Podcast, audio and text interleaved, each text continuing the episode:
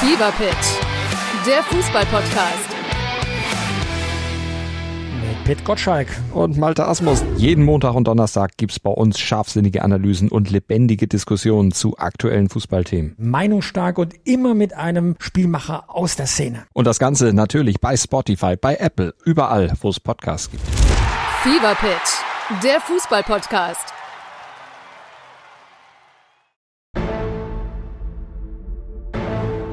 It's a dream. Coming true. NBA mit deutscher Brille. von und mit dem einzig wahren Philly Fiddler.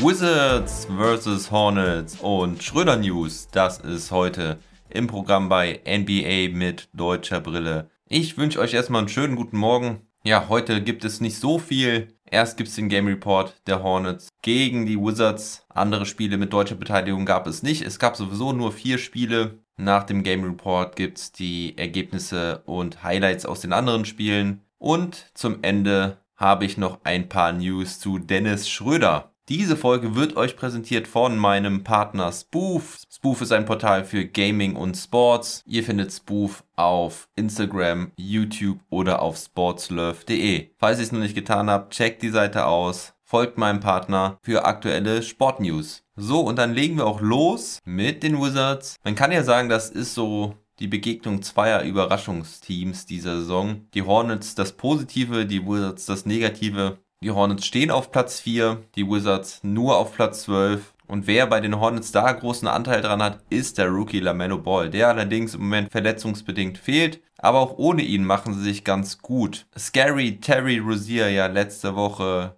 der Spieler der Woche im Osten. Nur am Sonntag verloren sie gegen die Suns, das aber auch in Overtime. Die Wizards gewannen letzte Woche nur ein Spiel, das war das gegen die Pistons und gestern gewannen sie gegen die Indiana Pacers, also auch zwei Siege in Folge. Westbrook hatte da ja ein verrücktes Triple-Double. 35 Punkte, 21 Assists und 14 Rebounds. Ich sagte ja, damit hat er sicherlich einige Rekorde gebrochen, ja, und vor allen Dingen hat er damit, das möchte ich euch an der Stelle nachreichen, das erste Triple-Double mit 35 Punkten und mindestens 20 Assists geleistet. Wahnsinn, der Junge, was der in seinem hohen Alter noch abreißt. Sein genialer Partner aus dem Backcourt Bradley Beal ist allerdings weiter verletzt. Auch heute konnte er nicht ran. Außerdem fehlen Nito und Bertans weiterhin. So starten die Wizards wie gestern mit Westbrook, Robinson, Afdia, Hachimura und Alex Len. Bei den Hornets besteht die Starting Five aus Rosier, Devonte Graham, Gordon Hayward,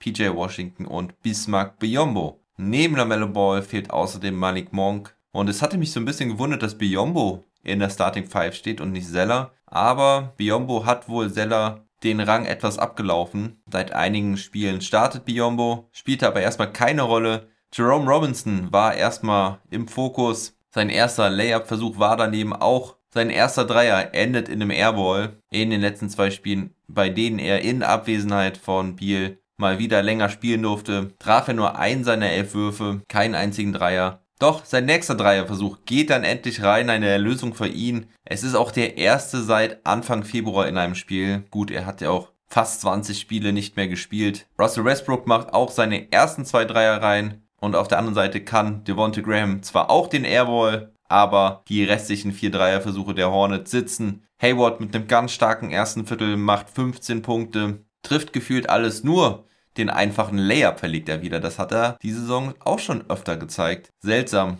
warum er diese immer wieder verlegt. Aber Robinson hat jetzt wohl wieder Selbstbewusstsein nach seinem ersten Dreier. Kann er auch weiter scoren, hat auch gute 8 Punkte im ersten Viertel und hilft den Wizards so, mit den Hornets Schritt zu halten. 29 zu 32 nach dem ersten Viertel. Jetzt kommt Chandler Hutchison zum Einsatz. Er postet auf gegen Devonta Graham, macht den Spin-Move. Da kommt der Help Defender, aber er macht den Up and Under and One rein. Und ja, es ist ja so klar, wenn man so Aussagen macht wie, dass Hutchison keine Rolle spielen wird bei den Wizards, so gesagt im Trash Talk Table mit dem Major, dann zeigt so ein Spieler natürlich, dass er es doch kann. Es gibt nun mal einfach keine schlechten Spieler in der NBA. Und Hutchison hatte ja im letzten Spiel schon mit 8 aus 11 aufhorchen lassen. Da hatte er direkt mal 18 Punkte in seinem Debüt. Defensiv macht er auch einen ordentlichen Job. Er hat auch wirklich recht gute athletische Voraussetzungen. Er ist nur mit 1,98 gelistet. Sieht mir da etwas größer aus. Auf jeden Fall hat er ein Body, um verteidigen zu können.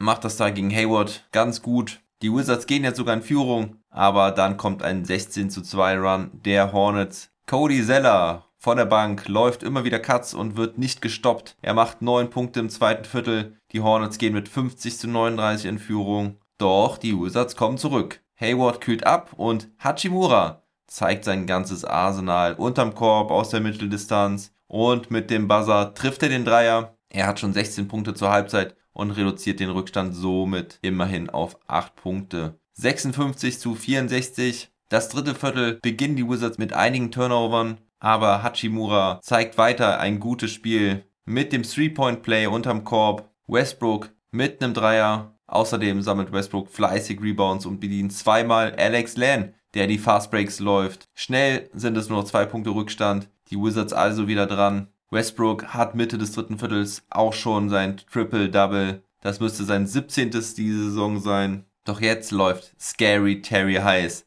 Er trifft seine Jumper, hat 12 Punkte im dritten Viertel. Im Gegensatz zu den Wizards, denn die lassen viel zu viel liegen. Hutchison hat jetzt zwei Turnover, einmal steht er im Seiten aus, einmal wirft er einen schlechten Pass, der abgefangen wird. Die Hornets ziehen wieder davon. Doch zwei Dunks von Hachimura beide Mal von Westbrook am Dunker-Spot bedient, stellt den Rückstand wieder auf 8 Punkte her. 81 zu 89 nach drei Vierteln. Aber so langsam stellt sich ein Problem für die Wizards dar. Die Dreier fallen nicht mehr. Kein Wizard ist eine echte Bedrohung von Downtown. Der Westbrook Dreier am Anfang der Halbzeit bleibt lange der einzige. Insgesamt trafen sie bis hierhin damit nur 9 aus 32. Entsprechend stellt sich die Hornets Defense auf. Die Zone wird mit allem Mann dicht gemacht. Westbrook findet so kaum Wege zum Korb und wenn dann doch eine kleine Lücke da ist und er den Ball zumindest rauspassen kann auf den freien Mann, traut sich der meistens nicht zu werfen. Abschlüsse am Korb sind bei der Defense quasi unmöglich. Das einzige und wirklich das einzige, was sechs Minuten lang klappt, sind die berühmten Hookshots von Robin Lopez. Das alleine reicht natürlich nicht,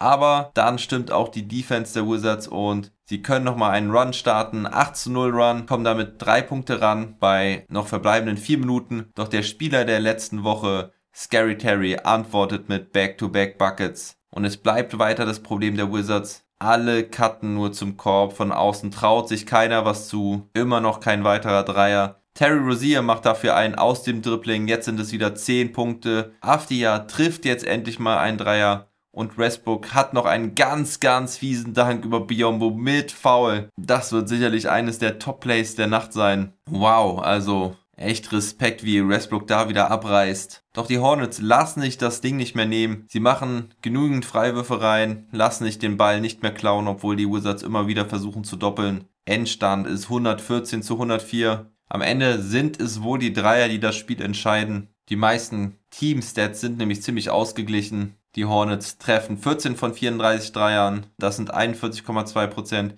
Die Wizards nur 10 aus 37, das sind gerade mal 27 Prozent. Die Hornets haben es auf jeden Fall geschafft, Russell Westbrook vom Scoren abzuhalten, auch wenn der am Ende 22 Punkte hat. Dazu hat er 15 Rebounds und 14 Assists, also wieder starke Leistung von Westbrook. Aber er trifft eben nur 7 aus 20. Dabei sind sogar 4 Dreier dabei, das heißt, er macht nur 3 Zwei-Punkt-Würfe rein. Dabei war dieser eine fulminante Dank zum Ende dabei, da war es ja eigentlich schon zu spät. Außerdem erinnere ich mich an einen Jumper mit Brett aus der Mitteldistanz. Sonst war es nur ein Layup, den er reinmachen konnte. Also das beschreibt so ein bisschen die Problematik. Immerhin hat er dann Hachimura immer wieder gut gefunden, der wirklich ein richtig, richtig gutes Spiel machte. Er hatte auch Career High 30 Punkte, 4 Rebounds und 3 Assists. Also mit den 30 Punkten matcht er sein früheres Career High. 30 hatte er nämlich schon mal. Ich meine, das wäre sogar in der Bubble gewesen. Er trifft 12 aus 25, spielt die meisten Minuten für die Wizards, das sind über 40. Und ansonsten war Robin Lopez von der Bank ziemlich stark mit 16 Punkten und 11 Rebounds. Jerome Robinson konnte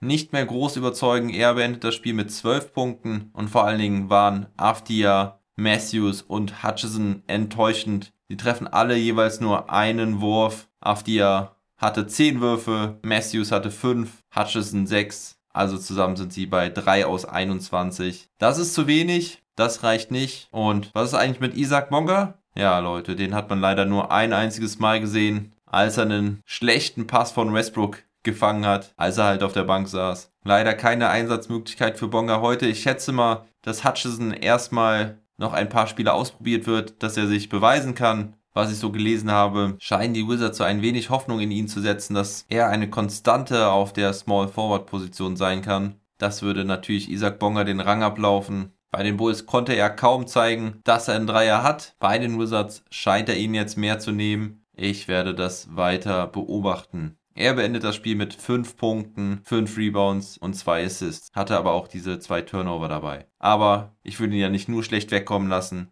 Dieser Spin-Move im zweiten Viertel, der war wirklich richtig nice. So, schauen wir dann aber mal kurz auf den Sieger. Für mich war Spieler des Spiels Terry Rozier, der in den entscheidenden Momenten die wichtigen Punkte machte für die Hornets. Er beendet das Spiel mit 27 Punkten, 7 Rebounds und 4 Assists trifft 10 seiner 20 Würfe. Gordon Hayward war ebenfalls stark, baute im Laufe der Partie aber etwas ab, beendete das Spiel mit 26 Punkten, 11 Rebounds und 6 Assists. Devonte Graham hatte 17 Punkte und Cody Zeller mit 16 Punkten und 13 Rebounds von der Bank. Er nutzte seine Möglichkeiten auf jeden Fall heute sehr gut aus. Und das ist natürlich ein kleiner Rückschlag für die Wizards. Aber ich würde auch nicht sagen, dass sie heute als Favorit ins Spiel gegangen sind. Bei dem Viertplatzierten aus Charlotte vor allen Dingen nicht ohne Biel und Bertans. Hoffen wir mal für die Wizards, dass am Donnerstag wieder Biel und Bertans zurück sind. Vorhin hatte ich auch noch Daniel Gafford unterschlagen. Der hatte sich ja gestern verletzt am Knöchel. Erst mindestens bis zum 12. April raus. Nito, Biel und Bertans können eventuell am Donnerstag wieder zurück sein, wenn es dann gegen die Detroit Pistons geht, gegen die man natürlich dann auf jeden Fall gewinnen muss, um nicht den Anschluss ganz zu verlieren an die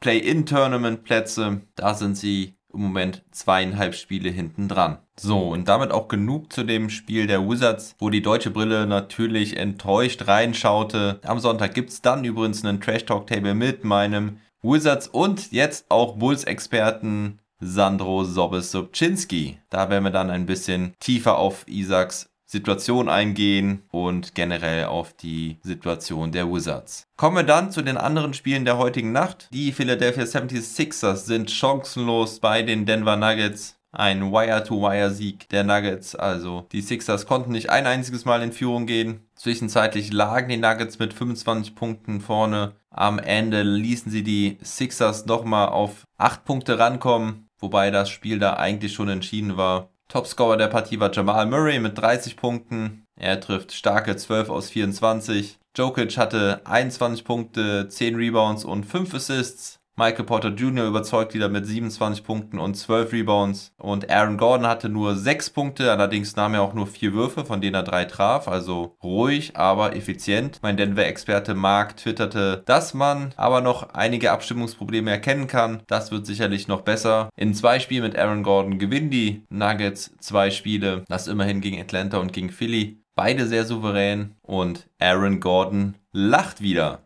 Bei den 76ers konnte niemand mehr als 13 Punkte erzielen. Topscorer war Tyrese Maxey, der Rookie von der Bank mit 13 Punkten. Allerdings spielte auch niemand länger als 27 Minuten. Coach Doc Rivers setzte früh auf seine Bankspieler, schonte seine Starter und am Ende steht es 104 zu 95. Dann überraschten die Orlando Magic die LA Clippers mit einem Sieg. Die Magic beenden die Siegesserie der Clippers mit einem 103 zu 96 Sieg. Vorher hatten sie ja sechs hintereinander gewonnen. Die Clippers allerdings auch sehr dezimiert, hatten nur neun Spieler zur Verfügung, setzten acht ein. Es fehlten Paul George, Serge Ibaka, Patrick Beverly, Rajon Rondo ist auch noch verletzt. Außerdem fehlte auch noch Marcus Morris. Und so konnte Kawhi Leonard es nicht alleine regeln. Er hatte 28 Punkte, aber die Orlando Magic überzeugen als Team. Topscorer war da. Rookie Chuma Ukiki mit 18 Punkten und auch die Neuverpflichtung aus Chicago Porter Jr. mit 13 und Wendell Carter Jr. mit 11 Punkten von der Bank. Und dann gab es noch eine Partie, die Atlanta Hawks verlieren gegen die Phoenix Suns mit 110 zu 117.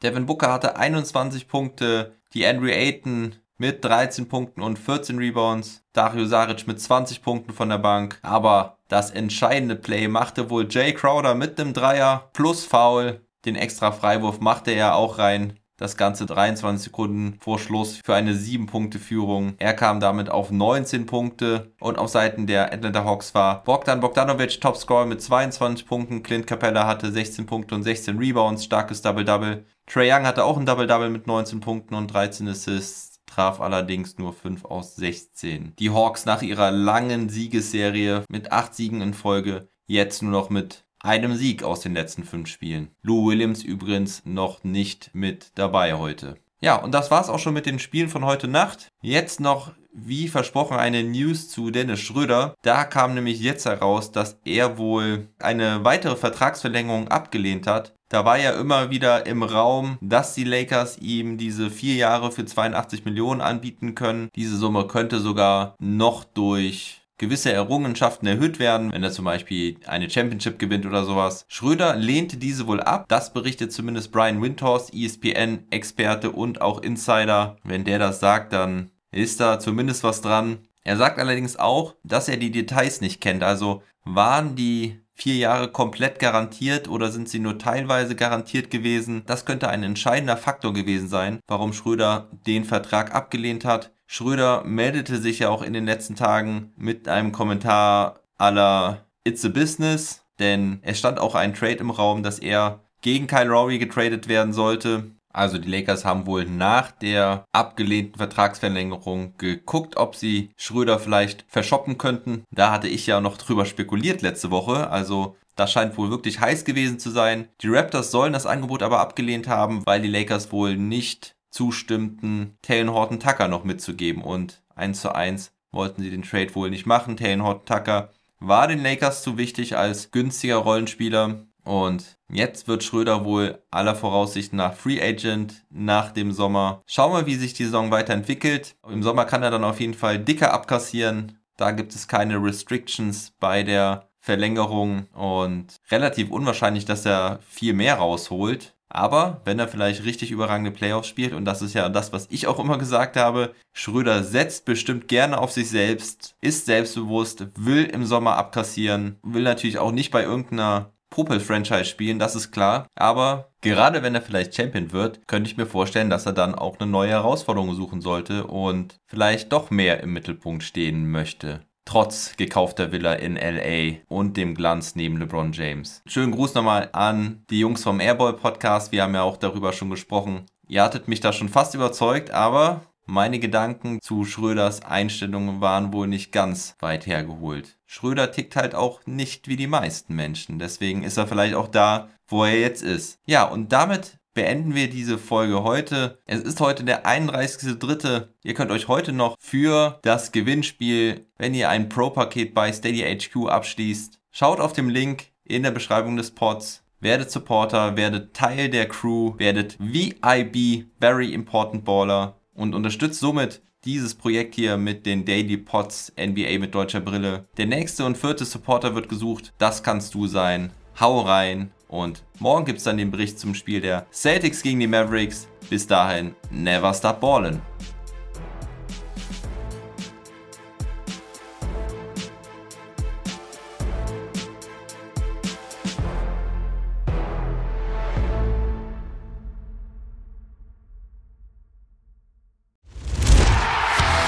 Fever Pitch, der Fußballpodcast. Pit Gottschalk. Und Malte Asmus. Jeden Montag und Donnerstag gibt's bei uns scharfsinnige Analysen und lebendige Diskussionen zu aktuellen Fußballthemen. Meinungsstark und immer mit einem Spielmacher aus der Szene. Und das Ganze natürlich bei Spotify, bei Apple, überall, wo es Podcasts gibt. Fever Pitch, der Fußballpodcast.